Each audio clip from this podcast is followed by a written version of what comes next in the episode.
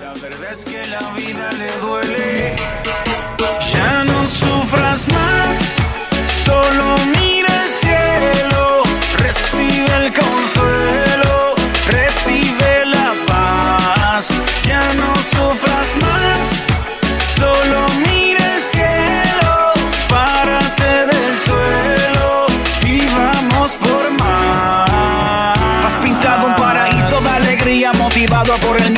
el sol no se tapa con un dedo. Tu máscara demuestra simpatía, pero qué ironía que en tu mente sentimiento es un enredo. Tienes sonrisa falsa y la marea a punto de virar la balsa y es porque la mirada no la alza. Tú dices que está chilling y de felicidad siempre presume cuando adentro hay algo que a ti te consume. Pero aquel que es perfecto conoce tus defectos, su luz hará visible lo incorrecto y aquello que es impuro que se refugiaba en un lugar oscuro, la verdad lo sanará, te lo aseguro.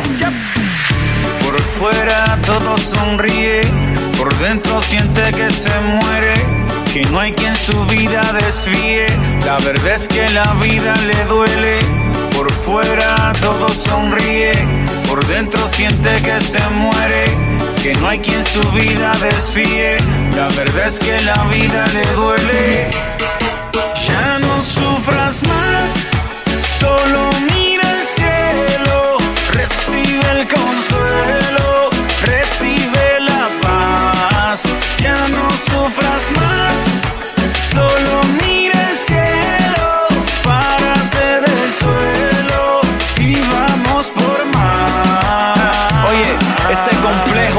cada vez que te mira al espejo, porque lo mantiene cerca y no de lejos. Yo sé lo que es sentirse aquí inseguro, aquí perplejo, pero miré al cielo, recibí el consejo y mi paz festejo. Ya no hay camuflaje, me dejé de aguaje, cambié el traje y por ende mi lenguaje. Con fe mi equipaje, decidí seguir a Dios en este viaje sin pereza, con valor y con coraje. Quítate la careta que por más alegre que sea tu faceta, tú no puedes tapar tu vida incompleta. Vives a tu antojo, tu antifaz está bien flojo, no fingas alegría porque Se nota en tus ojos, se nota en tu mirada, que no es lo que tú dices, que no te pasa nada. Lo dice tu silencio, lo sabe tu almohada, que lleva cicatrices. Y bienvenidos, bienvenidos a Despertar Hispano. ¿Cómo se encuentra? Qué bueno que podamos estar con usted en un día viernes más. Es una alegría cada vez que venimos para acá porque tenemos esta gran oportunidad de poder compartir las buenas noticias con usted que nos está oyendo. Quizás desde un vehículo, en su casa, en su hora de almuerzo, pero aquí está Despertar Hispano con una voz de parte de Dios para usted. Te saluda Morris Velázquez, pastor de la Iglesia Cristiana Jesús es el Camino y me acompaña Daisy Velázquez. Bienvenida a Despertar Hispano. Muchas gracias. Como siempre, para mí también es una alegría muy, pero muy grande. Eh, nosotros estamos muy felices de llegar hasta su programa Despertar Hispano, sabiendo de que ah, Amén, qué bueno es el Señor. Tenemos música, tenemos música por ahí. Mire, se está metiendo algún tipo de música, pero bueno, estamos, estamos contentos de, de poder eh, estar aquí con usted. Ahora sí, bueno, continuamos con el saludo. Bueno, sí. son, son invasiones, invasiones extraterrestres aquí en el estudio radio. Eso es lo bueno de estar en vivo. Claro, eh, una bendición para nosotros cada día viernes tener una oportunidad tan grande de llegar hasta usted y reconocemos que si no fuera por la ayuda de nuestro Señor Jesucristo no estaríamos acá. Y es una bendición saber de que nuevas personas nos escuchan cada día viernes. Hemos tenido reportes de personas que están escuchando y por primera vez y nosotros para nosotros es una alegría tan grande. Así que muchísimas gracias a todos los que por primera vez nos sintonizan. No se olvide de que aquí hay un número telefónico donde usted se puede contactar con nosotros. Tenemos el, el número telefónico del 9227 5953 9227 5953. Si usted nos quiere llamar aquí al estudio de radio, pues no dude marcar, repito nuevamente, 9227 5953. Recuerde que si usted quiere que su llamada sea atendida prontamente, llámenos cuando esté sonando la música. Después que terminó el programa de radio, usted puede contactarse con nosotros al 0433 370 537 0433 370-537 y con gusto vamos a contestar cualquier pregunta que usted tenga con respecto a despertar hispano. Le recordamos, este programa es patrocinado por la Iglesia Cristiana Jesús es el Camino y además Además, queremos recordarle que usted puede volver a escuchar esta programación a través de nuestras aplicaciones eh, en Spotify o en Anchor FM. La semana pasada, Daisy, tuvimos un programa especial que hablamos sobre la segunda venida de Cristo. Así es, y bueno, hemos tenido a reportes de personas que les gustó mucho y yo sé que en esos días es poco lo que se habla de la venida del Señor, de la segunda venida, por lo tanto vivimos vidas que conformes, vidas que como que si fuésemos a vivir mil años más, nos olvidamos que el Señor está a las puertas o bueno, también la muerte puede llegar en un momento a otro a uno y tiene que estar preparado, preparado para el encuentro con nuestro Dios. Yo sé que a diario, como cristianos, nosotros tenemos que tener una dieta alimenticia espiritual, podríamos decir así, leer su palabra, orar, estar en comunión con el Señor, vivir vidas agradables al Señor, pero también para las personas que no tienen quizás mucho conocimiento de lo que es el Señor Jesucristo, aquí estamos para, para decirle, para persuadirle, para avisarle, para ponerlo al tanto de las últimas noticias y es que todo nos anuncia que el Señor está a la puerta. Recuerda cuál era la palabra clave, la palabra clave. Mire, si no me contesta ya le caducamos su licencia aquí en, la, en la radio. Dígame, la palabra clave. Maranata. Maranata, aprobada. Puede, seguir ahí en esa silla. Maranata, Maranata. ¿Qué quiere decir? Cristo viene. Así es, así que le recordamos, estimado oyente, Maranata es una forma de anunciar que el Señor viene una vez más. Así que bueno, a gozar del programa Despertar Hispano, vamos con esa buena música. Gracias por estar aquí con nosotros.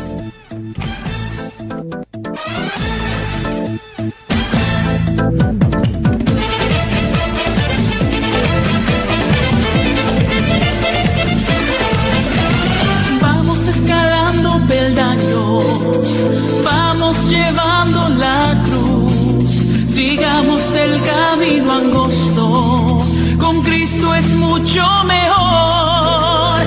Vamos escalando peldaños, vamos llevando la luz, sigamos el camino angosto. Con Cristo es mucho mejor.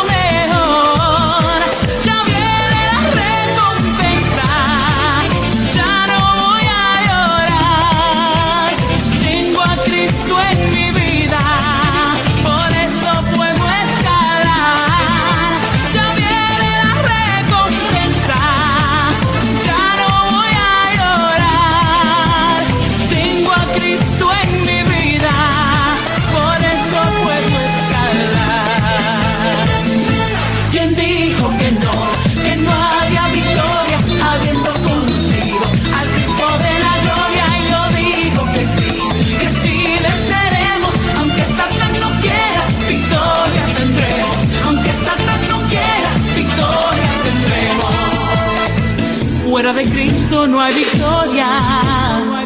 Fuera de Cristo no hay paz. Fuera de Cristo no hay amor. No hay victoria, no hay paz y no hay amor.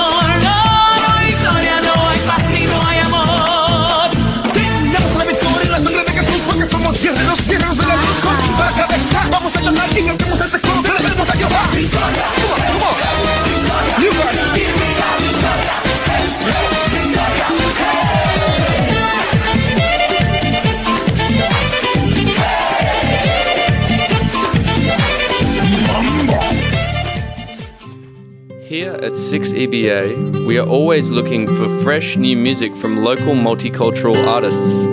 Send us your music with a little bit of information about yourself, and it could end up being played on the radio.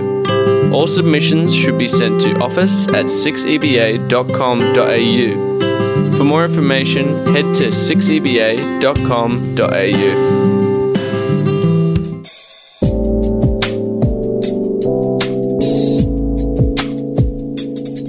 Está escuchando Despertar Hispano en el 95.3 FM, llevándole vida a su corazón. Un mensaje a la conciencia. Un momento de reflexión en la vida diaria Escúchelo en la voz del hermano Pablo. El grupo de niños jugaba muy alegre.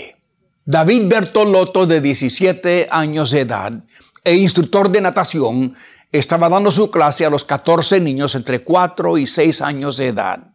Era una piscina interior de una asociación de jóvenes en Roxbury, Massachusetts.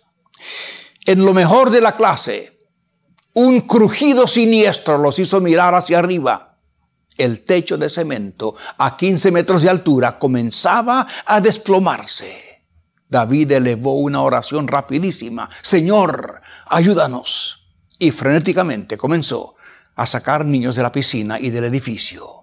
Cuando hubo retirado al último, el techo cayó del todo. Un trozo de cemento pegó a David en el costado del, cráneo. No lo mató, pero sí le desgarró parte del cuero cabelludo.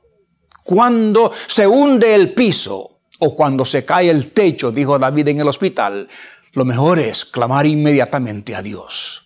Amigo, Gran razón tiene este joven. Había obtenido un trabajo temporal como instructor de natación de niños pequeños en esa institución. En la primera sesión ocurrió lo inesperado.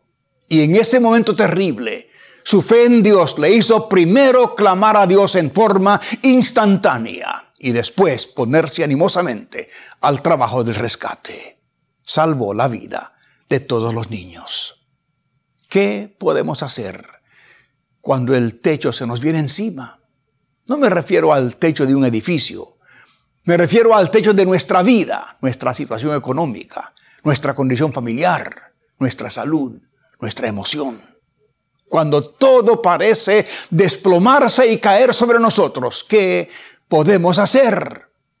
Algunos salen corriendo desesperadamente, tratando de huir de la situación. Otros se sumergen en un lago de alcohol tratando de no pensar.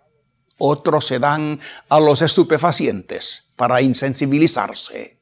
Otros se encierran en su problema y no ven a nadie. ¿Es esta la solución? No, mi amigo. Eso no es solución al problema. Al contrario, lo hace peor. La solución, mi amigo, es hacer lo que hizo David Bertolotto clamar a Cristo, fuente viva de toda ayuda y de todo socorro y de toda solución.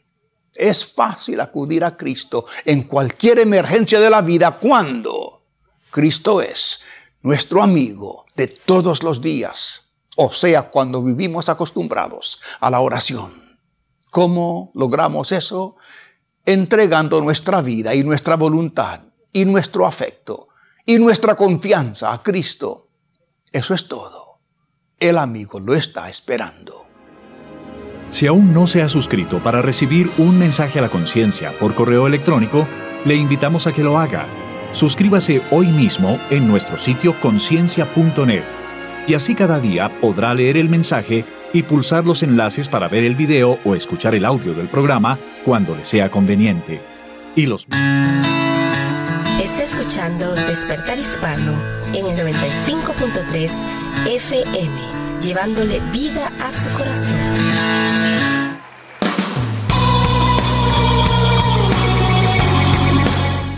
Y gracias por estar aquí con nosotros en Despertar Hispano. Recuerde, este programa tiene un propósito muy grande y transmitir a usted las buenas noticias que hay en Cristo Jesús. Y, o sea, que estamos hablando de buenas noticias. ¿De qué se trata las buenas noticias? Se trata las buenas noticias que hace más de dos mil años atrás Jesucristo vino con un propósito. El propósito fue librarnos de la esclavitud del pecado. Nadie puede cambiar esa circunstancia que el pecado nos separa de Dios y sin Dios pues tenemos la condenación eterna en un lugar que la Biblia llama que es un lugar de tormento. Jesucristo vino para cambiar eso, Él vino para que hubiera salvación. Salvación es vivir con Dios por una eternidad. Ahora, ¿cómo lo hizo eso? Muriendo en la cruz.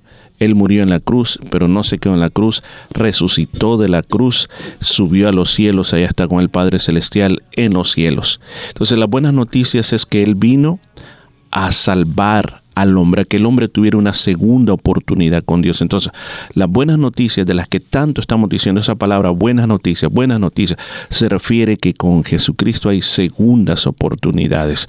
Y eso es lo que este programa de radio quiere transmitir, que hay segundas oportunidades para ti, que Dios es bueno y Dios tiene cosas maravillosas y hermosas para tu vida. Y la iglesia de eso se trata. La iglesia no es un club social. La iglesia de verdad que no somos un lugar donde simplemente vamos para hacer amistades y para pasarla bien. No, la iglesia es un lugar, el Señor le estableció para que fuera un lugar donde se enseñaran las buenas noticias, se enseñara de esto que he estado diciendo, se le enseñara a toda la gente y cada uno de nosotros podamos seguir esas buenas noticias, cambiar nuestras vidas y, estar preparados para cuando nos llegue el día de nuestra muerte o cuando el Señor regrese nuevamente. Entonces, las iglesias son lugares donde se enseña la palabra de Dios, son lugares donde se canta al Señor, son lugares donde, claro, tenemos amistad los unos con los otros, pero son lugares de que consiste en que podamos aprender más de Dios y ser buenos discípulos de Cristo. Y por eso la iglesia Jesús el Camino ha venido ya en esta ciudad trabajando por 29 años anunciando estas buenas noticias del Evangelio y te queremos invitar a que vengas con nosotros a participar de las diferentes actividades que tenemos. Tenemos diferentes cosas que pasan dentro de la iglesia que son para promover el avance del Evangelio de nuestro Señor. Y por ejemplo, este eh, normalmente tenemos grupos del hogar, este viernes no toca, pero también ahí eh, tenemos ese programa de enseñanza por las casas, tenemos cuatro diferentes grupos en diferentes lugares, pero hoy no toca, sino que hasta la próxima semana. Pero los días sábados tenemos algo muy importante, Daisy, qué es lo que sucede los sábados en la iglesia y qué va a pasar este sábado. Eh, normalmente todos los sábados a las 10 de la mañana tenemos oración, pero una vez al mes tenemos una vigilia, una noche de clamor y corresponde el día de mañana. El día de mañana corresponde la vigilia, la noche de oración, comenzando a las 8, 8 de la noche en adelante estamos clamando a nuestro Señor, buscando el rostro de Él y sabiendo que Él es el único que nos comprende, que nos escucha, que conoce todo nuestro ser, lo que deseamos, lo que nos gusta, todo Él lo conoce. Así de que eh, delante del Señor ponemos todas aquellas peticiones que para nosotros son imposibles, el Señor las concede. Así que hemos escuchado testimonios de poder donde el Señor ha respondido cosas que para nosotros serían imposibles, pero Dios tiene la respuesta para lo que nosotros no podemos hacer. Así de que te invitamos para el día de mañana sábado a partir de las 8 de la noche en adelante. Estamos en el número 73 Nolamara Avenue en Nolamara, muy cerca de la ciudad. Estamos a unos 10 minutos de la ciudad, eh, enfrente o a un lado del shopping center de Nolamara. Así de que es fácil de llegar y tú tendrás allí una familia, alguien que está esperando por ti con los brazos abiertos es la Iglesia Cristiana Jesús el Camino. Recuerda, 73 Nolamar Avenue en Nolamar el día de mañana sábado, vigilia o noche de clamor en la iglesia. Así es, sí, además de eso también los días domingos tenemos una reunión muy especial, porque ese especial es el día cuando recordamos que el Señor resucitó. La resurrección del Señor es la base esencial del cristianismo, así que todos los días domingos nos reunimos 3 de la tarde en un servicio que es en dos lenguas, un servicio que es en español y en inglés. Cantamos en ambas lenguas, se predica en ambas lenguas y además de eso tenemos la escuela dominical para los niños. También hay clases para los jóvenes que están en high school. Tenemos también eh, actividad para ellos. Después del servicio tenemos un compartimiento muy hermoso. Así que todo eso está pasando dentro de la iglesia los días domingos. Es una iglesia con personas de muchas naciones del mundo que tenemos en común que amamos a Dios y queremos adorarle en espíritu y verdad. Así que eso pasa todos los días domingos a las 3 de la tarde en la iglesia. ¿Y los miércoles qué sucede? Sí, los miércoles tenemos eh, Noche de Clamor también. Em, comenzando a las 7 y media estamos orando. Es una hora de oración donde buscamos el rostro de nuestro Dios. Sabemos que cada día que pasa nos acercamos más a su venida o llegar a la presencia del Señor. Por lo tanto, tenemos que estar preparados a cada instante. Así de que el día miércoles estamos orando, siempre clamando a Dios Buscando su rostro, poniendo todas aquellas necesidades, sea personales o a nivel de iglesia, a nivel mundial también oramos todos juntos. La palabra del Señor dice que si dos o más se ponen de acuerdo en una misma cosa, el Señor lo hará. Así de que eso vamos los días miércoles a orar, a buscar el rostro del Señor. Y también después tenemos el estudio, el mismo día, oración y estudio de la palabra del Señor. Eh, hemos estado estudiando el Sermón del Monte. Eh, el miércoles pasado estuvo muy excelente lo que es el afán y la ansiedad.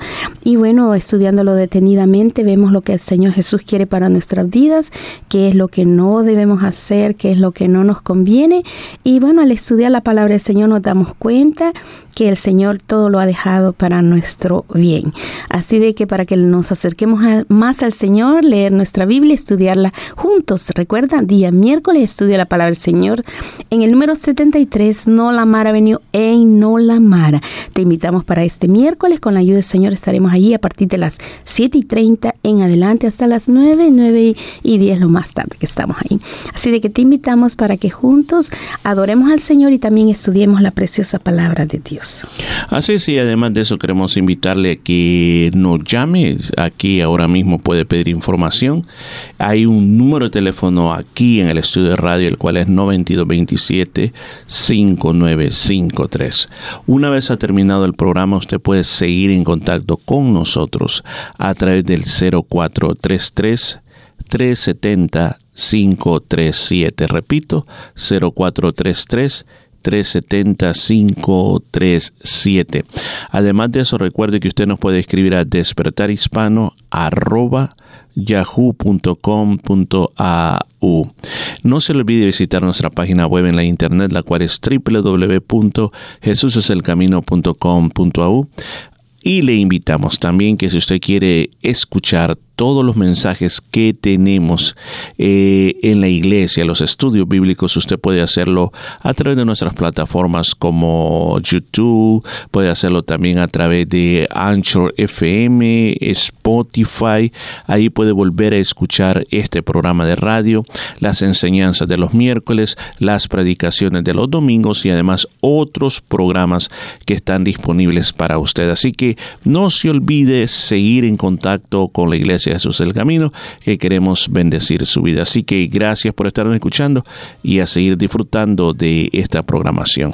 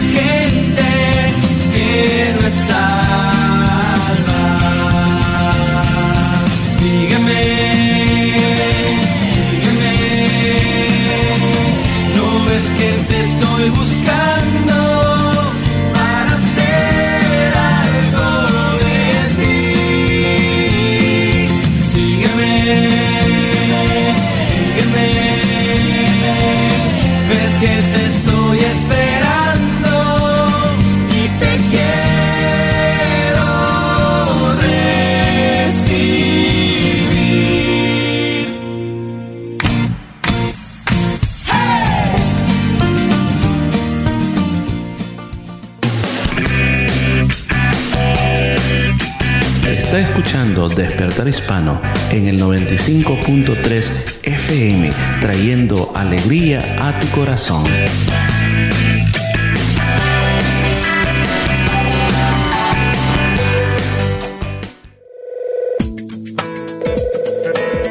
Señor Palau, quisiera hacerle una pregunta. Y ahora Luis Palau responde. Hoy tengo una carta algo triste en mis manos, aunque por otro lado tiene su aspecto alegre. Me dice esta persona, Señor Palau, tengo un hijo que es cojito de nacimiento.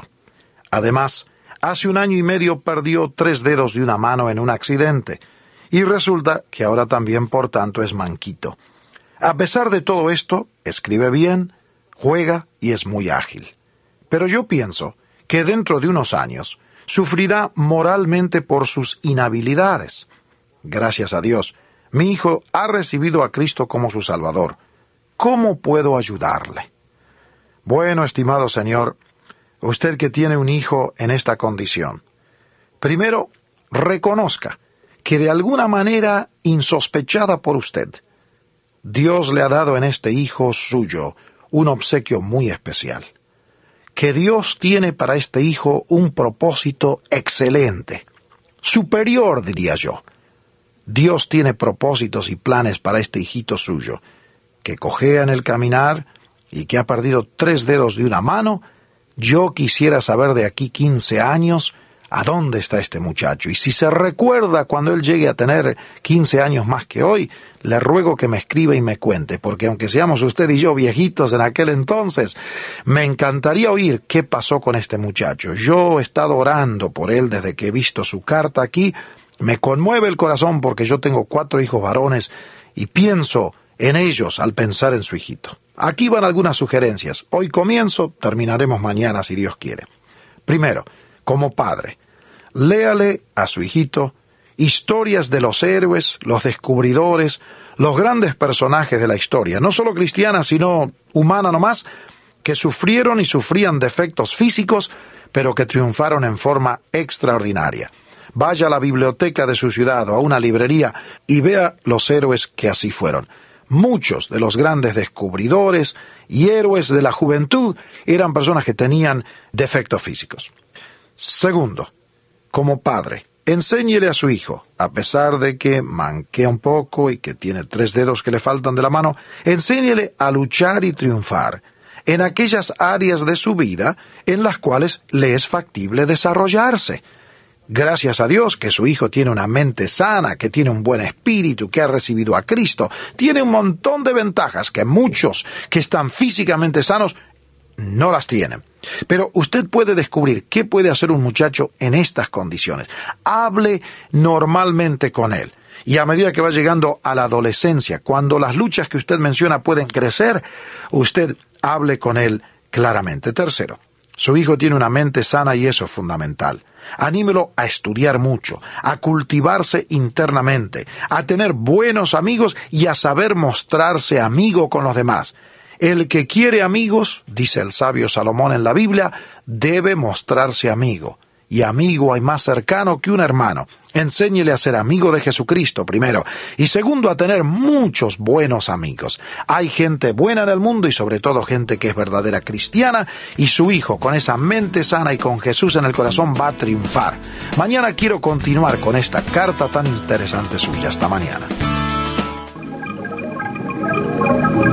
Preparémonos para la fiesta a la que los profetas nos invitan Dios mismo, lo dice Sofonías, bailará con nosotros. No nos asustemos, pues cuando amenaza y anuncia castigos, sus celos revelan la pasión que siente por nosotros. Acércate a Dios y encuentra nueva razón para tu vida puse en el Señor toda mi esperanza. Y Él se inclinó hacia mí y escuchó mi clamor. Me sacó de la fosa de la muerte, del lodo y del pantano.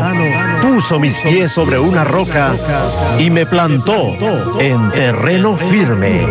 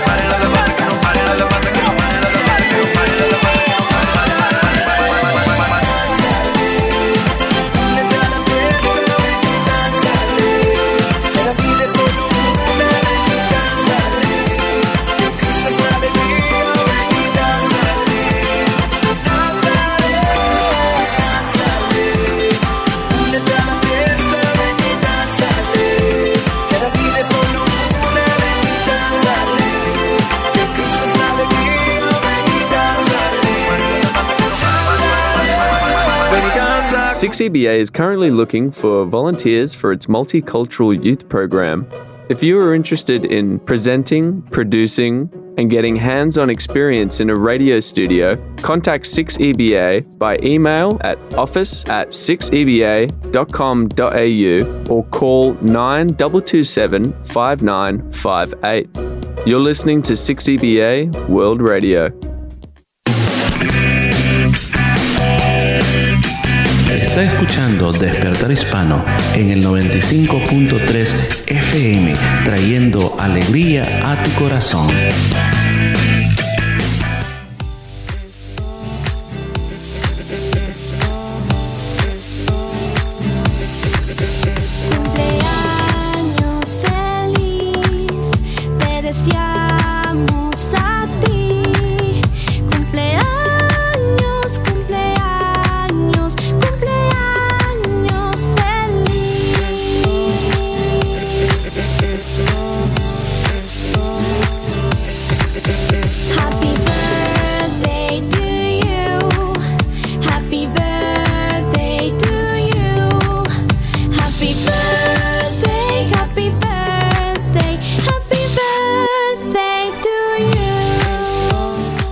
Esta canción tan especial queremos saludar a todos los cumpleañeros que el Señor los ha bendecido con un año de vida. Todos, todos aquellos, inclusive a los que no mencionemos porque no sabemos que está de cumpleaños, también queremos desearle muy feliz cumpleaños. Recuerde que un cumpleaños no es simplemente una fecha en nuestra vida que celebra el día que nacimos, sino que es un momento de darle gracias a Dios porque por esa jornada de 365 días eh, Dios nos ha cuidado y hoy estamos vivos. Así que ese es algo muy lindo, muy placentero saber que Dios ha tenido ese cuidado especial con nosotros. Pero este día tenemos aquí a alguien muy especial para nuestras vidas y para la vida de la iglesia y es nuestro hermano Oscar Cañas que el próximo, la próxima semana va a estar de cumpleaños. Tenemos eh, la bendición de conocerle desde hace muchos años y hemos podido juntos ver todo lo que Dios le ha entregado a su vida y cómo Dios le ha cuidado hasta este preciso momento. Así que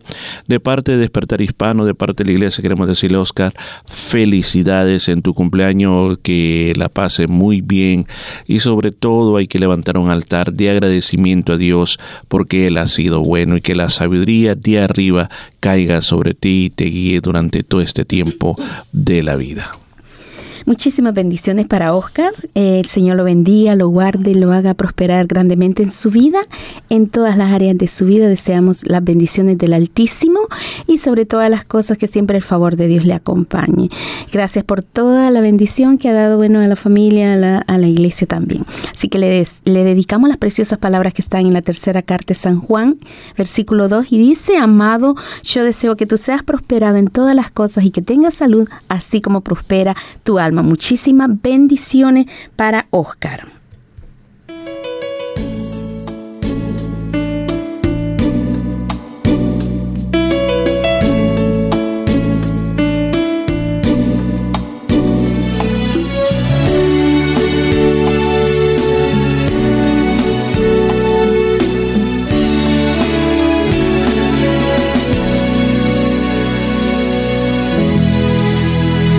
Confía en el Señor, aunque ya todo parezca perdido, aunque tu corazón hayan herido, aún queda Cristo, aún queda Cristo, Él no fallará. Confía en el Señor aunque la gente te juzgue y señale, aunque las fuerzas un día te fallen, si te encuentras solo o tal vez enfermo, Dios contigo está. Confía en el Señor.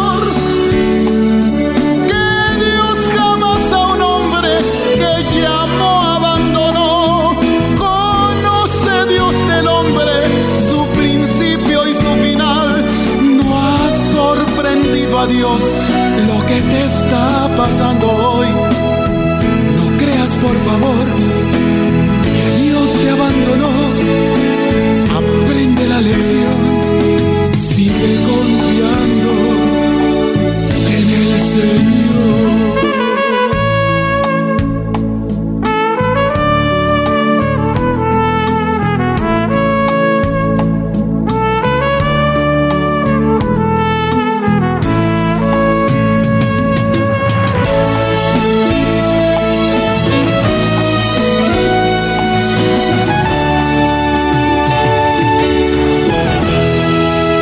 Confía en el Señor como Elías allá en el desierto, como José cuando estaba en Egipto.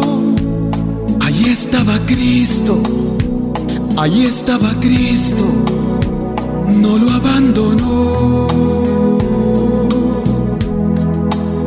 Confía en el Señor como Daniel, con valor y firmeza. Jamás olvides sus grandes promesas. Estar derribado no es estar destruido. Dios contigo está. Confía en el Señor.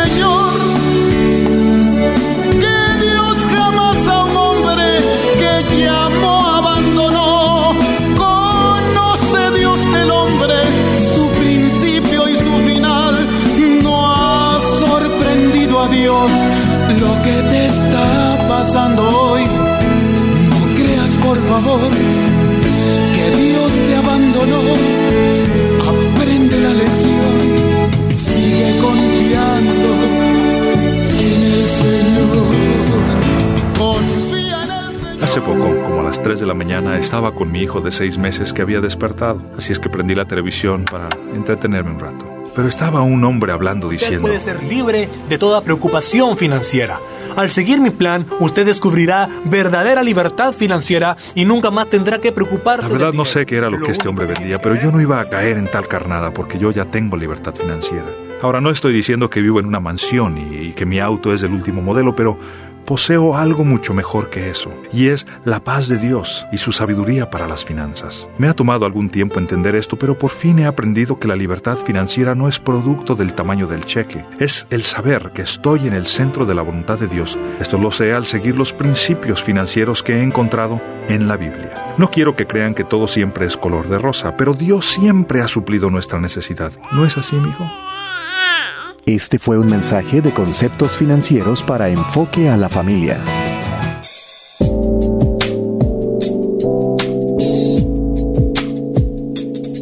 Está escuchando Despertar Hispano en el 95.3 FM, llevándole vida a su corazón.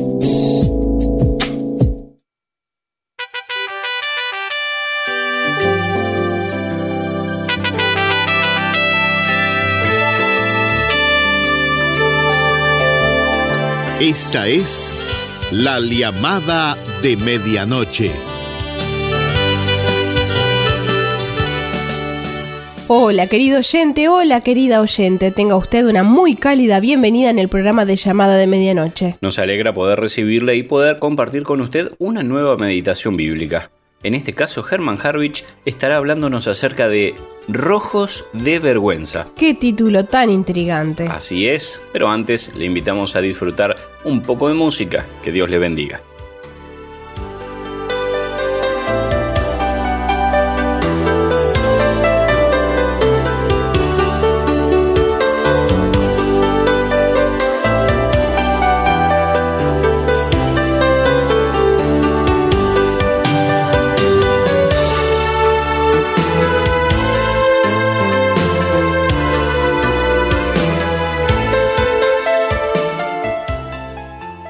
¿Qué tal mis queridos amigos? Quiero invitarles en esta oportunidad a dar lectura en la epístola de Pablo a los Romanos capítulo 1 versos 14 al 17. Y dice así la escritura, A griegos y a no griegos, a sabios y a no sabios soy deudor.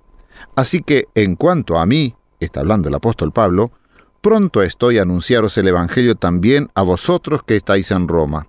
Porque no me avergüenzo del Evangelio, porque es poder de Dios para salvación a todo aquel que cree, al judío primeramente y también al griego.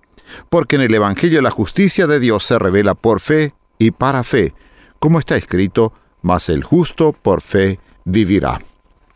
Pablo se sentía deudor a todos, a todos, sin distinción, pues todos necesitan el Evangelio.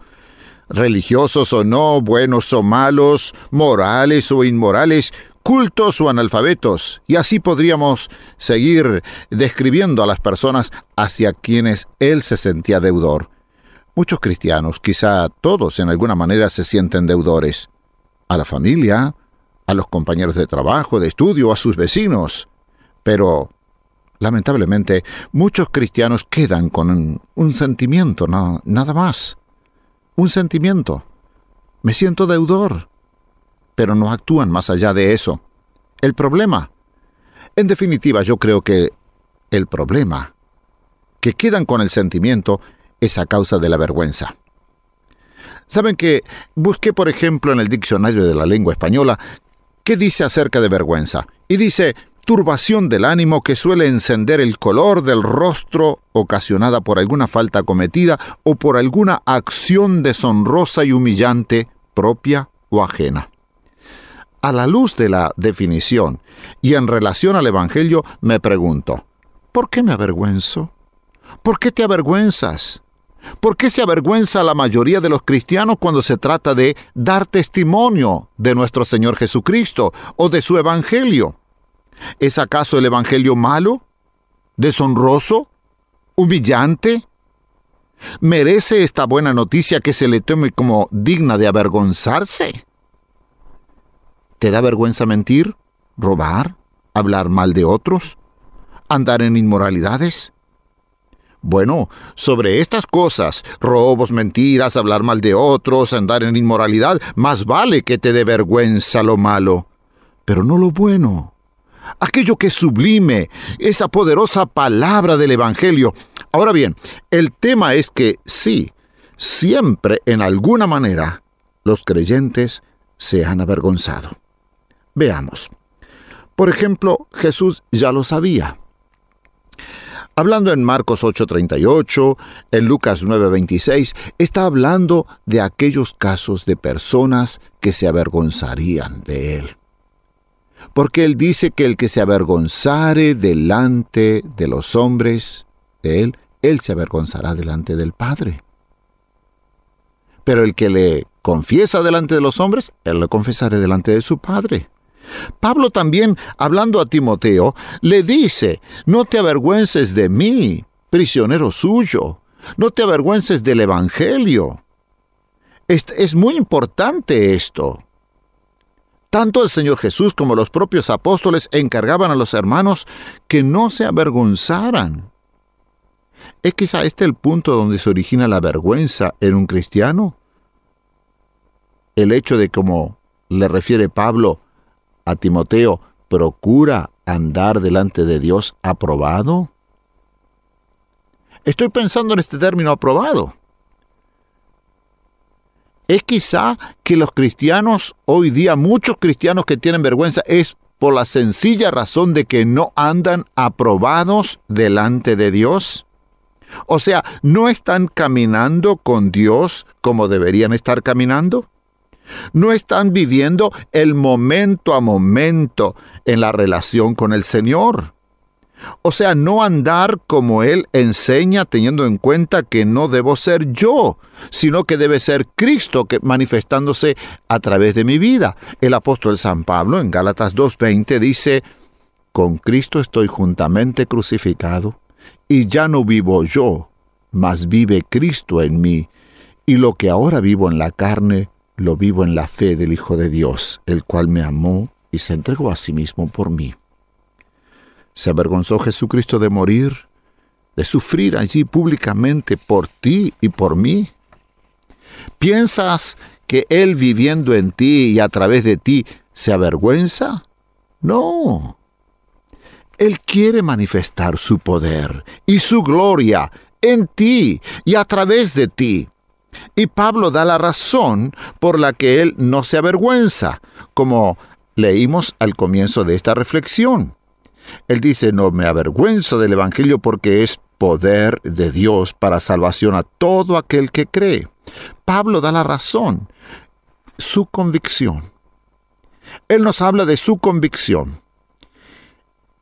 Él estaba convencido de que el Evangelio es poder. ¿Crees tú que el Evangelio es poderoso? Yo estoy plenamente convencido del poder del Evangelio, porque yo sé por mi propia experiencia y por lo que veo en otras personas que la persona que recibe el Evangelio, aplica el Evangelio a su propia vida, su vida es transformada, revolucionada. El apóstol Pablo tenía una profunda convicción cuando decía, por ejemplo, a Timoteo, dice, yo sé a quien he creído y sé que es poderoso para guardar mi depósito para aquel día. Yo sé a quien he creído. Lamentablemente, hay un gran sector del cristianismo que cuando se le comienza a preguntar acerca de sus convicciones, no tienen profundas convicciones, siempre están dudando. Y esto se manifiesta eh, eh, de esta forma, yo lo he visto gente que va picoteando de iglesia en iglesia, de iglesia en iglesia. Sigue un predicador, luego sigue a otro, luego surge otro y allá va y corre para acá y para allá y viaja a una ciudad y viaja a otra ciudad y va de un barrio para otro buscando porque no está plenamente convencido del Evangelio del Señor Jesucristo. Busca algo cómodo, algo que le calce bien, que no le apriete, que no le moleste la conciencia. Pero Pablo decía, el Evangelio es poder de Dios y yo sé a quien he creído. Esto es poder, poder de Dios. La palabra de Dios es poderosa. Por la palabra fue constituido el universo. Por el Evangelio se salvan las almas. Yo creo que la, la, palabra poder tiene, tiene dos aspectos. Uno es el destructivo y el otro es el constructivo. ¿eh? Por ejemplo, poder para destruir nuestro yo. El Evangelio tiene el poder maravilloso para destruir mis argumentos humanos, para destruir mis fuerzas, para destruir mi autosuficiencia. Que este es el punto que todos nosotros somos tan religiosos que queremos llegar a Dios a nuestra manera, en nuestras propias fuerzas, y así no es el plan de Dios. En fin, para experimentar una nueva vida necesitamos el poder para destruir la vieja vida y eso solamente lo puede hacer el Evangelio. Aquí está el poder del Evangelio. Jesucristo vino a dar vida, abundante, nueva, totalmente. Y el Espíritu Santo lleva a cabo la obra del Evangelio, porque te convence de tu impotencia. En este momento, el Señor está hablando a tu vida. Te está mostrando que tú eres impotente totalmente. Tú mismo tienes que reconocer esto. En mi fuerza yo no puedo hacerme cristiano. En mi fuerza yo no puedo vivir como Cristo quiere. Yo soy débil. No puedes. El tú puedes del Evangelio barato, de la religión que se está predicando hoy día, que está estimulando la, la, suficiencia del hombre. Tú puedes, tú puedes, tú puedes, y tienes que convencerte, tienes que convencerte en tu mente que tú puedes. Esto es una filosofía tanto de, de, del marketing como también ha entrado en la, en la predicación del Evangelio. Pero cuando tú reconozcas que no puedes y que reconozcas que solo Cristo puede transformar tu vida, entonces vas a experimentar una revolución en tu vida. Yo te lo puedo asegurar. El Espíritu Santo entrará y te sacudirá y sacará todo lo malo, toda resaca para poner espíritu nuevo. Ese espíritu nuevo que Dios ya prometió a su pueblo, sacaré ese, ese, ese, ese corazón de piedra, pondré un corazón de carne, pondré mi espíritu en ellos, pondré mi palabra, ellos serán mi pueblo y yo seré su Dios. Esa promesa maravillosa, eso te va a llevar a anhelar la nueva vida, esa vida que le va a agradar a Dios y también te va a agradar a ti, porque tú mismo vas a experimentar una satisfacción interior maravillosa. Ahora, ¿qué es lo que te impide venir a Jesucristo? Y si ya has venido a Jesucristo, ¿qué es lo que te impide hablar de Jesucristo? O quizá en este momento Piensa, ¿qué es lo malo o la resaca que perturba tu vida y te impide mostrar a Jesucristo? Quizá en este mismo momento el Espíritu Santo te está mostrando qué es lo que te está impidiendo. Entonces, este es el momento que te dejes, que te abandones en las manos, en el poder del Espíritu Santo. Renuncia a todo, abandona todo aquello que te impide y deja que el Señor inunde tu vida, que inunde tu corazón con el amor del Señor, porque el Evangelio es poder de Dios. ¿Lo quieres o lo rechazarás? Deseo que hoy tomes tú una firme determinación de creer en el Evangelio de Jesucristo, invitándole a Él a entrar a tu vida. Que Dios te bendiga.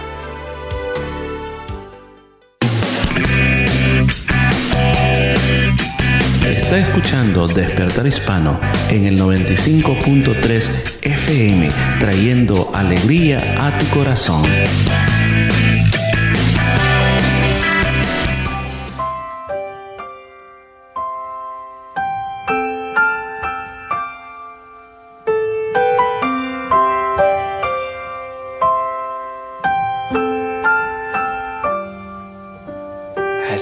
Children, we would dream of Christmas morn and all the gifts and toys we knew we'd find. But we never realized a baby born one blessed night gave us the greatest gift of our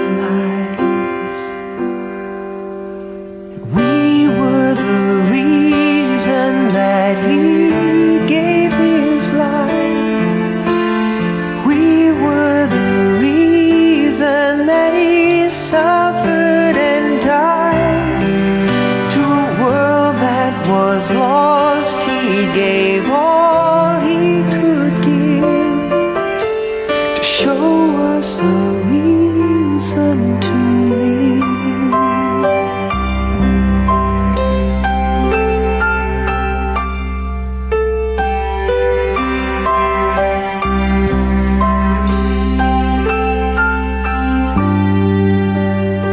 As the years went by, we learned more about gifts, the giving of ourselves, and what that means. On a dark and cloudy day, a man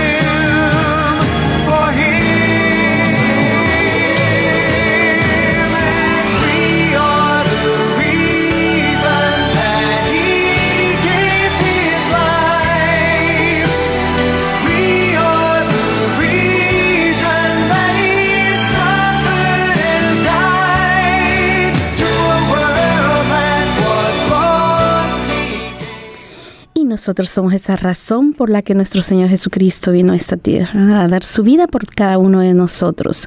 Así que bueno, en esta hora queremos recordarle eh, que usted tiene una iglesia amiga, una iglesia familiar donde usted puede asistir y poder reunirse con otras personas que que quieren buscar al Señor, que desean conocer más a nuestro Señor Jesucristo y queremos, bueno, invitarle a la Iglesia Cristiana Jesús es el Camino. Recuerde que estamos ubicados en el número 73 Nolamar Avenue en Nolamara, el número 73 Nolamar Avenue en Nolamara. Y tenemos actividades dentro y fuera de la iglesia. Dentro de la iglesia, el día de mañana, sábado, a partir de las 8 de la noche en adelante, tenemos una vigilia, una noche de oración. No, no pasamos de las 11 de la noche, eh, porque, bueno, eh, eh, no, no, no se puede muy noche acá, pero sí eh, buscamos el rostro del Señor y lo pasamos muy bien adorándole a Él, sabiendo que el tiempo que vivimos tenemos que estar más cerca del Señor cada día. Y bueno, para eso te invitamos para el día sábado a las 8 de la noche, recuerda, 73 Nolamara, Avenue en Nolamara. Tú tienes una cita venir a adorar al Señor, a orar al Señor y a escuchar una meditación sobre lo que es eh, la búsqueda de nuestro Dios. Y recuerda que estamos siempre muy cerca allí de la ciudad, unos 10 minutos de la ciudad. Tú puedes asistir a la iglesia cristiana Jesús es el camino. Y para el domingo también te invitamos a algo muy especial, una fiesta, un día de celebración donde tenemos un servicio bilingüe, inglés-español. Eh, tenemos las alabanzas son inglés-español. La predicación también hay traducción y también los niños tienen sus clases en la escuela dominical y los jovencitos tienen sus clases también. Eh, te invitamos a venir junto a toda tu familia y tú serás más que bienvenido. Recuerda, después del servicio hay algo muy especial, un compartimiento muy especial este domingo. Eh, recuerda la dirección de la Iglesia Cristiana Jesús el Camino, número 73, Nolamara Avenue en Nolamara. Y tú serás más que bienvenido este domingo a las 3 de la tarde. Y día miércoles a las 7 y 30 tenemos oración y estudio de la palabra del Señor. Recuerda, los miércoles estamos orando, clamando a nuestro Dios, buscando el rostro del Señor y también estudiando la palabra de Dios juntos. No te quedes en casa, tú serás más que bienvenido. Este día domingo, recuerda el número 73, este día miércoles, perdón, a las 7 y 30, um, en la Iglesia Cristiana Jesús es el Camino, oración y estudio de la palabra del Señor. Número 73, Nolamara Avenue en Nolamara.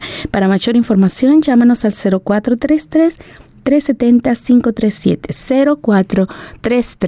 0433-370-537. O llámanos ahora mismo acá al estudio de la radio, el número 9227-5953.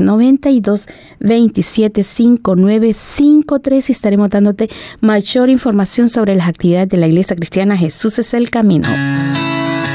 Está escuchando Despertar Hispano en el 95.3 FM, llevándole vida a su corazón.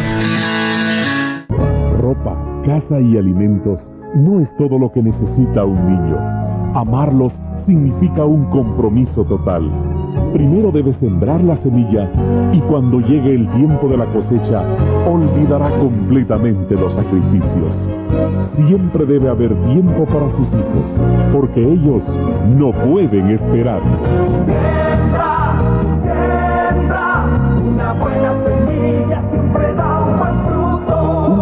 De la Confederación Iberoamericana de Comunicadores Cristianos COICOM y de esta estación. Oh, me pone tan furiosa. Trajimos este hijo al mundo con tantas esperanzas. Ahora toma su propio camino. No hay nada de gratitud. ¿Tu hijo? Amo a mi hijo, pero siempre estoy en conflicto. Me pregunto si estoy perdiendo la mente. Tan mal estás, ¿eh? Algunas veces quisiera escapar. ¿Saben lo que quiero decir? Más de lo que te imaginas. Hubo un tiempo cuando mi esposo estaba fuera de viaje y los niños muy pequeños, algunas veces hasta la losa quebré. ¿Tú? No lo puedo creer. ¿Qué te cambió? Una noche me serené y pensé. Recordé que Jesús prometió dar paz y gozo si confiábamos en Él. Así que le pedí que tomara posesión de mi vida. ¿Qué pasó?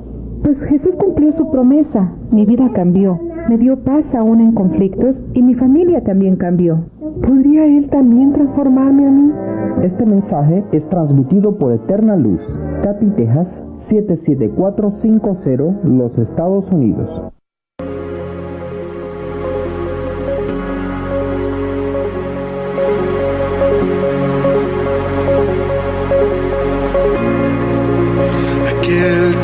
hizo al ciego ver. Camina hoy frente a mí, camina hoy frente a mí. Aquel que hizo al sordo y mis temores él quitó, mis temores él quitó.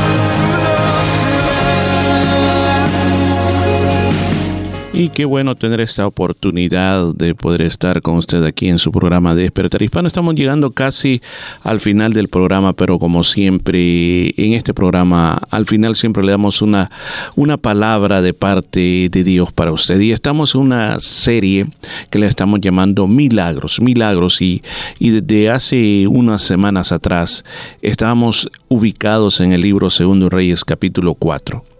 Y estamos hablando de el profeta Eliseo, de esa vida de milagros que el profeta Eliseo producía para muchas personas. Y estuvimos hablando de una mujer que vivía en, una, en un lugar, en un pueblo que se llamaba Sunem. El pueblo Sunem quedaba al norte de Israel, cerca de Galilea, no tan cerca, pero muy cerca de Galilea, pertenecía a esa región.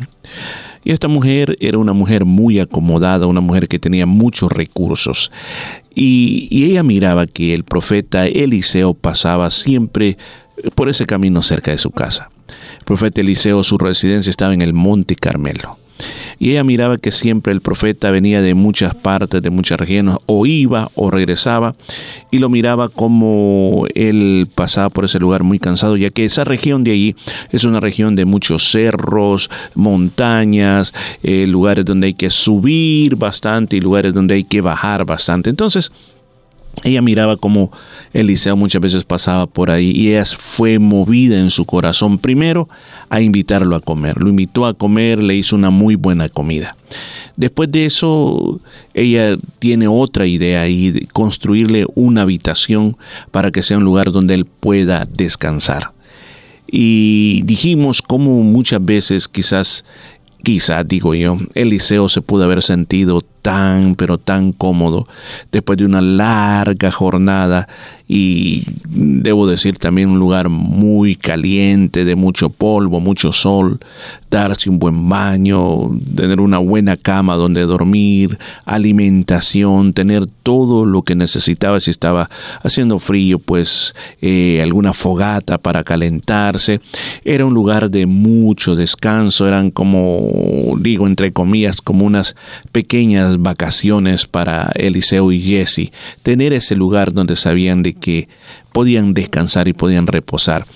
es interesante ver el corazón de esta mujer, que ella quería honrar a aquellas personas que servían a Dios, aquel profeta de Dios. Ella, su corazón se volcó así, a que eh, eh, me imagino ella puede haber dicho muchas veces, yo no puedo servirle a Dios de esa manera, pero este hombre sí le sirve a Dios, así que voy a hacer lo mejor para él.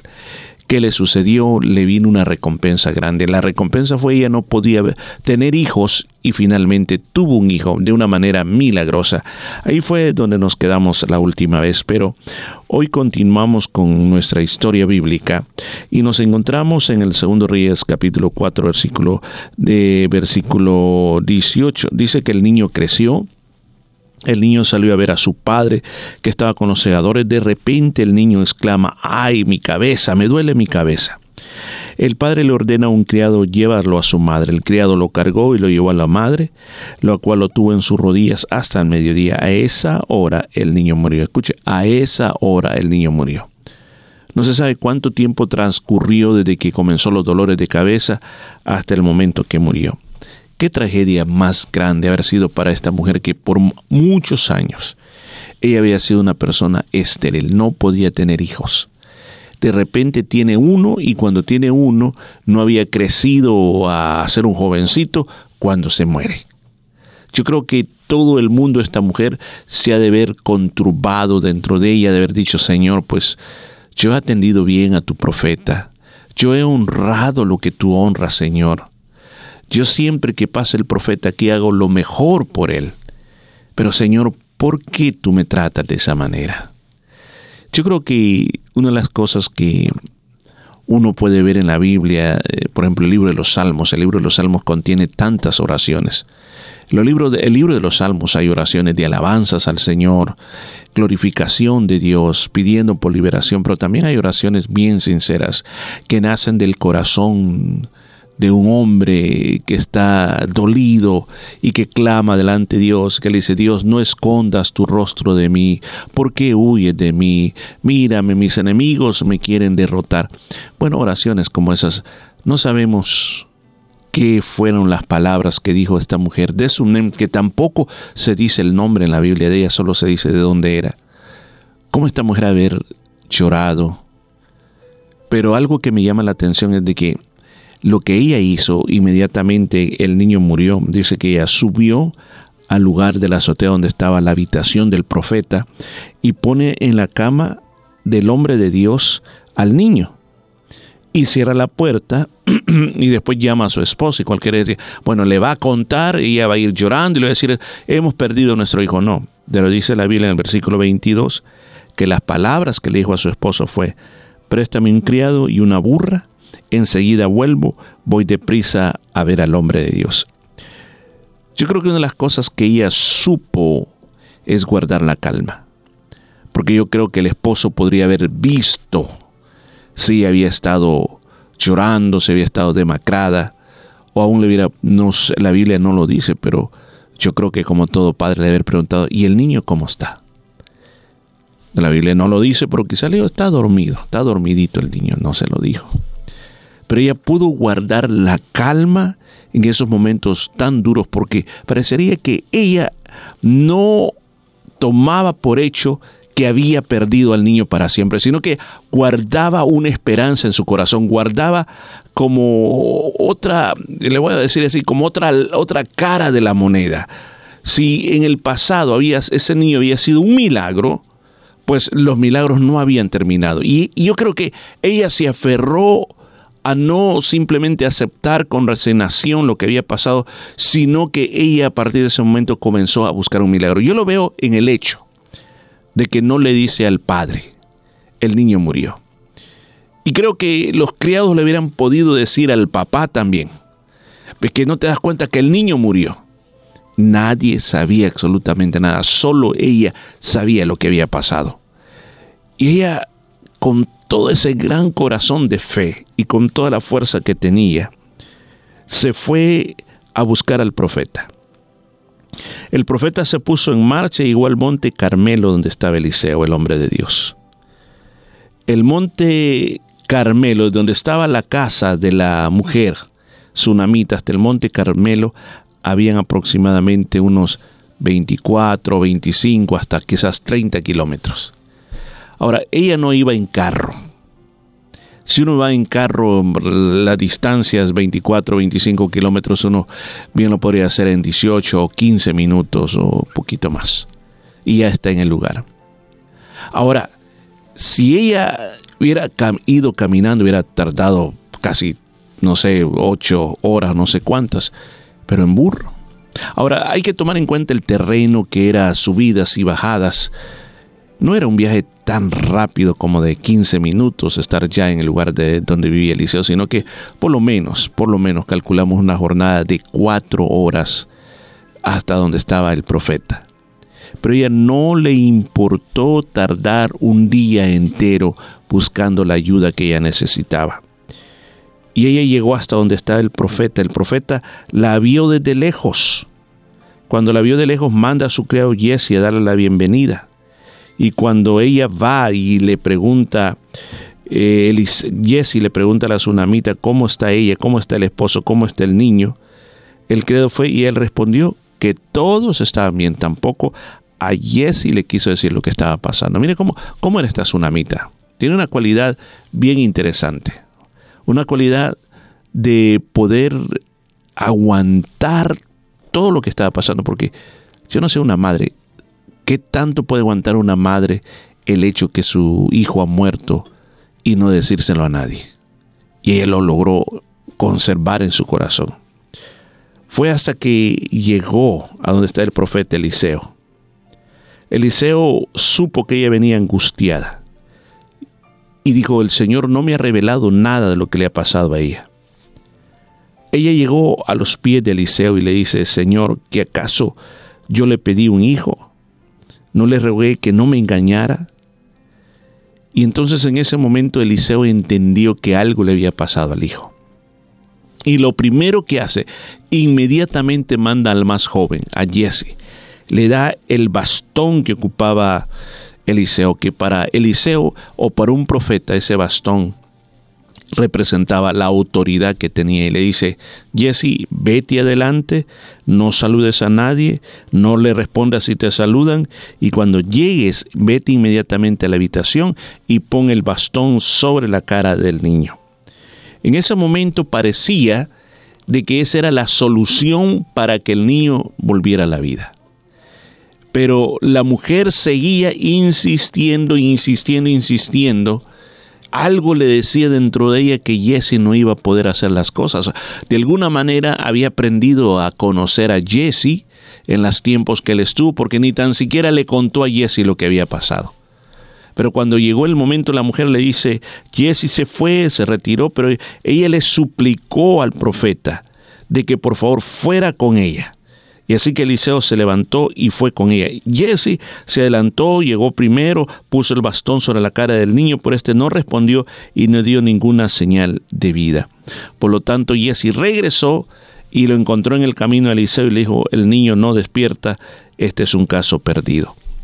Yo quiero decirte algo que, que nosotros debemos de considerar cuando estamos buscando la ayuda de Dios y que pasan cosas, que pasen cosas sobrenaturales sobre nuestra vida. De que muchas veces Dios no va a ocupar los métodos que otras personas digan o los métodos que nosotros hemos visto, escuchado en otras predicaciones, que nosotros esperamos que Dios lo, lo va a hacer de esta manera, de una manera convencional. Entonces yo le voy a decir muchas veces Dios altera nuestra lógica la altera de una manera que nosotros no lo comprendemos. A Eliseo le había funcionado muchas veces. La Biblia no habla, pero Eliseo hizo muchos milagros y quizás muchas veces Eliseo puso el bastón sobre alguien y quizás regresó a la vida, se sanó, eh, pudo haber igual que Moisés, haber tocado el agua y convertirse en sangre o qué otras cosas más podría haber hecho, la Biblia no lo dice, pero parecería que había un poder, una autoridad sobre eso, pero esta vez no funcionó. Ahora, ¿por qué no funcionó? ¿Sería culpa de Jesse? ¿Sería que Jesse no eh, creía, no tenía eh, su corazón recto delante de Dios? No lo sabemos. Podemos hacer conjeturas nada más. Saber que Jesse cuando Naamán fue sanado, él le pidió dinero. Podemos ver el corazón de Jesse. Pero el milagro no pasó a través de Jesse. Entonces, ¿por qué razón a veces los milagros no pasan? Hay tantos factores. Tantos factores y el más importante es la fe. El no tener fe, el, no saber de que con Dios va a ser posible. El, el hecho de poder decir, Dios, este, vas a querer o no lo vas a querer hacer, pero sin embargo yo creo, yo voy. Esta mujer no se limitó, no se limitó por las circunstancias, decir, bueno, ¿quién puede resucitar un muerto? Sino que ella creyó que algo Dios podía hacer. Y por eso le suplicó a Eliseo, tú tienes que ir, no Jesse, tú tienes que ir. Y dice que cuando Eliseo llegó a la casa, dice las escrituras en el versículo 32, se encontró al niño muerto, tendido sobre su cama. Entró al cuarto, cerró la puerta y oró al Señor. Lo primero, escucha, le voy a decir algo, los milagros no pasan como que tú vas caminando por la calle y pum, pasó el milagro, no. Tiene que haber un acto de rendición. Y aquí Eliseo comienza una batalla. No crea que solamente fue tan fácil que solo habló y ya pasó. No dice que comenzó a orar al Señor. Oró, no dice cuánto tiempo oró al Señor. No dice cuánto tiempo oró. No lo sabemos. Podemos hacer conjeturas también. Pero cinco minutos, dos horas, no lo sabemos. Pero él no simplemente creyó, yo soy el gran profeta Eliseo, yo he hecho muchos milagros antes, así de que aquí vamos de nuevo. No, dice que primero buscó al Señor. Primero le pidió al Señor. Y cuando le pidió al Señor, después dice que se levantó de la cama, se entendió sobre el niño, escucha esto, boca a boca, ojos a ojos y manos a manos, hasta que el cuerpo del niño empezó a entrar en calor. El método que usó, un método totalmente diferente. Y este método también él creó, y aunque no sé si tuvo tanto tiempo para poder aprender de Elías, pero Elías utilizó también el mismo método. Y cuando comienza a hacer esto, dice que el cuerpo del niño empezó a entrar en calor, pero no estaba vivo. O sea, ¿qué quiere decir esto? Que el cuerpo del niño estaba helado. Ya estaba helado, ya estaba poniendo rígido. Y entonces viene Eliseo, hace esto y comienza a notar que el cuerpo está calientito. O sea, pero no se levantaba, no se resucitaba, no abría los ojos, sería muerto, pero el cuerpo está calientito. Los milagros pasan a veces instantáneamente, pero a veces es un proceso. Un proceso que nosotros queremos ver lo grande, pero no podemos ver lo chiquito. Queremos ver lo grande y en las iglesias, eh, lamentablemente, los grandes milagros atraen multitudes, pero los pequeños milagros ni se toman en cuenta. Pero el gran milagro comenzará hasta que comencemos a contemplar los pequeños milagros. Mire lo que dice aquí, y dice que Eliseo se levantó y se puso a caminar de un lado a otro del cuarto. Se comienza a pensar esa idea. ¿Y por qué no revive? Y comenzaba de una punta a otra punta. Uno dice, a veces tenemos esa impresión, este anda caminando como loco, dice, como loco. No es que a una persona en el método para refajar, caminar, caminar de una punta a otra punta. Pero no era para refajar, era porque decía, ¿qué pasa, Señor? ¿Qué pasa, Señor? ¿Por qué no? Este milagro es ya instantáneamente. Y comenzó a caminar y me imagino que mientras caminaba, él estaba hablando con Dios. Estaba hablando con Dios. Decir, Señor, yo me imagino, yo me pongo en el caso de él como un predicador que está llorando por alguien, diciendo, Señor, ¿por qué no se levanta? Señor, porque dice la Biblia aquí, esto lo hizo siete veces, al cabo de las cuales el niño estornudó, abrió los ojos, entonces Eliseo le dijo a Jesse, llama a la señora, Jesse así lo hizo, y cuando la mujer llegó a Eliseo le dijo, puedes llevarte a, su, a tu hijo, ella entró, se regó los pies de Eliseo, se postró rostro en tierra, entonces tomó a su hijo y salió. ¡Qué milagro! Siete veces. Naamán siete veces se tuvo que sumergir en el río, siete veces, el número de la perfección. Yo creo que cualquier otro milagro que mire de Eliseo, que él le tocó hacerlo, casi fueron instantáneos los milagros de Eliseo, pero este, este sí le tocó sudar, como dicen, la gota gruesa. Le tocó hacerlo siete veces, caminar, orar, hasta que logró lo que quería. Mire, termino con esto porque el tiempo se nos fue. Todos queremos milagros instantáneos, número uno, o queremos milagros que otro los produzca por nosotros. Como quien dice, aquí le dejo la, la, petición, ore y que Dios me ayude. Pero nadie quiere pagar el precio por un milagro. La mayoría de milagros se logran cuando hay un precio que pagar, cuando no estoy hablando dinero en efectivo, porque tampoco con dinero se compran los milagros, sino que es tu búsqueda de Dios. ¿Quieres un milagro? Vuélvete a Dios, arrepiéntete, cambia acepta al Señor Jesucristo, no solamente busques a Dios por un interés, sino que primero entrégale tu corazón y Dios se encargará de hacer el milagro en tu vida. Oramos, acompáñeme por favor. Padre mío, hemos predicado tu palabra este día y hemos hablado del milagro de la resurrección del Hijo de la Tsunamita.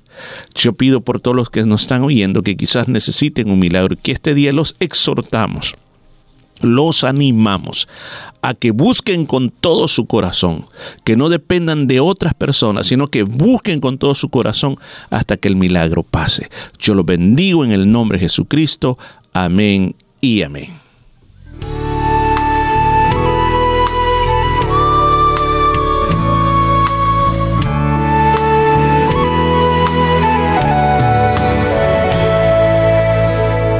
Tengo fe, esperando mi milagro estoy. Tengo fe y quiero agradarte hoy, Dios del universo. Solo en ti esperaré.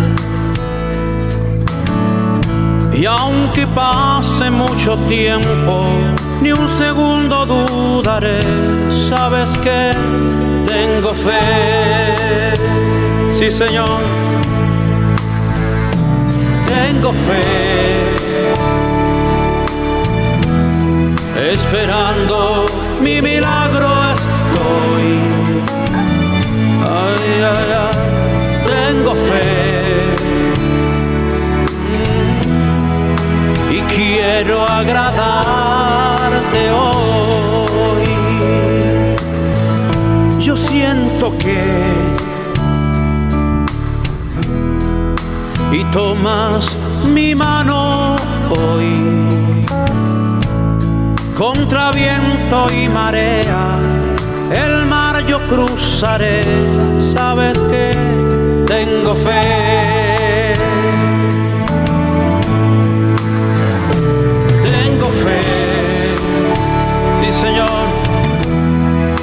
Esperando mi milagro estoy. Ay, ay, tengo fe, quiero agradarte y quiero agradar.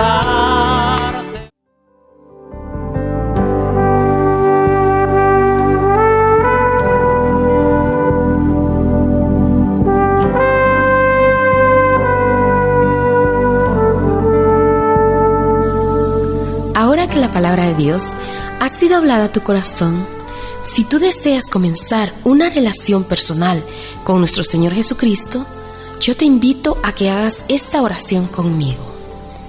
Señor Jesús, reconozco que soy un pecador y que tienes el poder para limpiarme de todo pecado. En este día, te invito a que tomes mi vida y me limpies de toda maldad. Gracias por perdonarme y recibirme como tu hijo. Amén. Ha sido muy preciosa la palabra de Dios que hemos escuchado. Aumenta nuestra fe. El Señor ha tocado nuestro corazón. Hemos podido sentir la presencia del Señor mientras escuchaba la palabra de Dios. Pero sabemos si, si tú quieres seguir escuchando preciosa palabra de Dios como esta, asiste a la Iglesia Cristiana Jesús del Camino. Estamos ubicados en el número 73, Nolamara Avenue en Nolamara. Recuerda, el día sábado e oración a las 8 de la noche, el domingo a las 3 de la tarde, precioso servicio de alabanza y adoración, miércoles 7 y 30, oración y estudio de la palabra del Señor. Llámanos al 0433-370-537, 0433-370-537. Que Dios te bendiga, fue muy lindo haber estado con ustedes y hasta la próxima semana con la ayuda del Señor. Hasta pronto. Gracias por haber estado con nosotros. Te saluda Morris Velázquez y no olvide escucharnos la próxima semana y vuelve a escuchar este programa en Spotify o Anchor FM. Hasta pronto.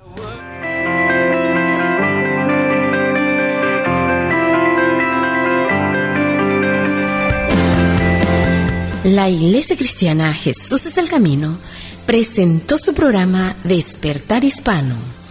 Gracias por su sintonía y recuerde que Dios quiere traer un despertar espiritual en su vida. Hasta la próxima semana.